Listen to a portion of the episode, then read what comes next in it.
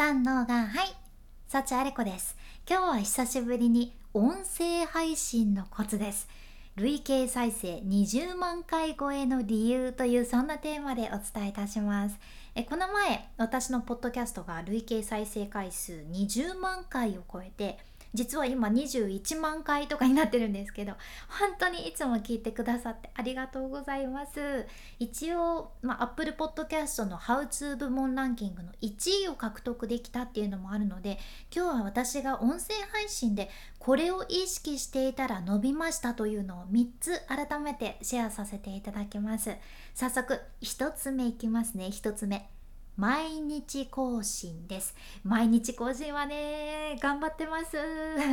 毎日更新っていうの言うのは簡単なんやけど実はね割と大変じゃね。だって日によっては体調悪い時もあるし気が向かないなとかやる気が湧かないなっていう日もあるし時間がないっていう時もあるけんね。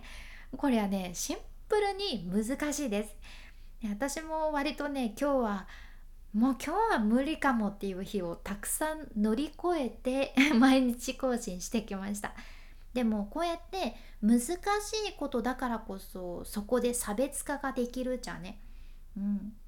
であと音声配信はマスメディアのラジオとも似た部分があってリスナーの生活習慣の一部になるんです。で例えば朝の7時頃通勤中に車の中で聞く電車の中で聞くバスの中で聞くとか在宅ワークをしながら聞くとかお皿洗い洗濯しながら聞くとかそれぞれの生活スタイルによって決まってるのがほとんどなんですよね。で私もリスナーさんのその生活習慣の一つに入れてもらうためにも毎日更新。でかつ朝5時の予約投稿をもうずっと続けてます。でこれはまあ朝早く出勤する人に聞いてもらえるようにっていう感じですかね。であととにかくね初めて聞いてくださった人がまたこのラジオ聞いてみたいって思ってもらえるように内容はできるだけしっかり考えた上で収録しています。もうずっと聞いてくださってる人とか SNS で私をフォローしてくださってる人とかは「幸あれ子はこんな人だよね」ってちょっとね分かってくださってる部分もあるかもしれんちゃけどやっぱりコアなファンじゃない限り何だったんだよこの時間っていう感覚少しでも持たれちゃったら次もう聞いてもらえんけんここはかなり気をつけてます。毎日全力配信ですね。はい。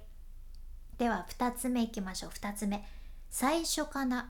最初からいきなり宣伝しないということです。これ本当全部そうで音声配信はもちろんライブ配信とかもそうだしうん会社の営業の場とか会議でもそう。もうどんなビジネスの場でもいろいろあるけども宣伝からいきなり入らないっていうのは鉄則です。宣伝から入ったらもうそれだけでリスナーにあれって思われて間違いなく今日初めて聞きましたっていう人はねもう速攻離脱されちゃうんですね。これもったいないです。でただ私もいろんなポッドキャストとかフィードバックさせていただいてきたんやけど割とね宣伝から入っちゃうっていう人は多いのは事実なんですね。でもつまりここでも宣伝から入らない。自分が言いたいことだけを先に言わないっていうのを意識するだけで差別化できちゃうんですね。イエーイという ポイントです。だから自分が言いたいことはリスナーさんが聞きたいことを話した後っていうのを私も意識していて離脱されないように工夫しています。では最後の3つ目です。3つ目。SNS で紹介する。私はこのポッドキャストはマルチ配信っていう風にもいろんなところで配信できるようにしとるんやけど Apple Podcast だけ特に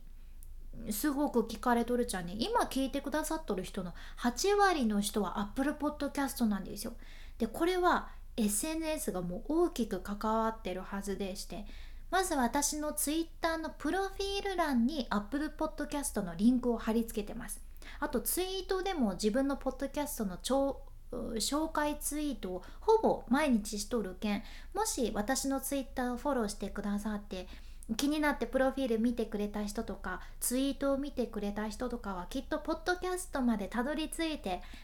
くれることが多いんですね。あと前はね結構唯一自分のノートの記事に貼り付けてたのが Apple Podcast のリンクだったんですよ。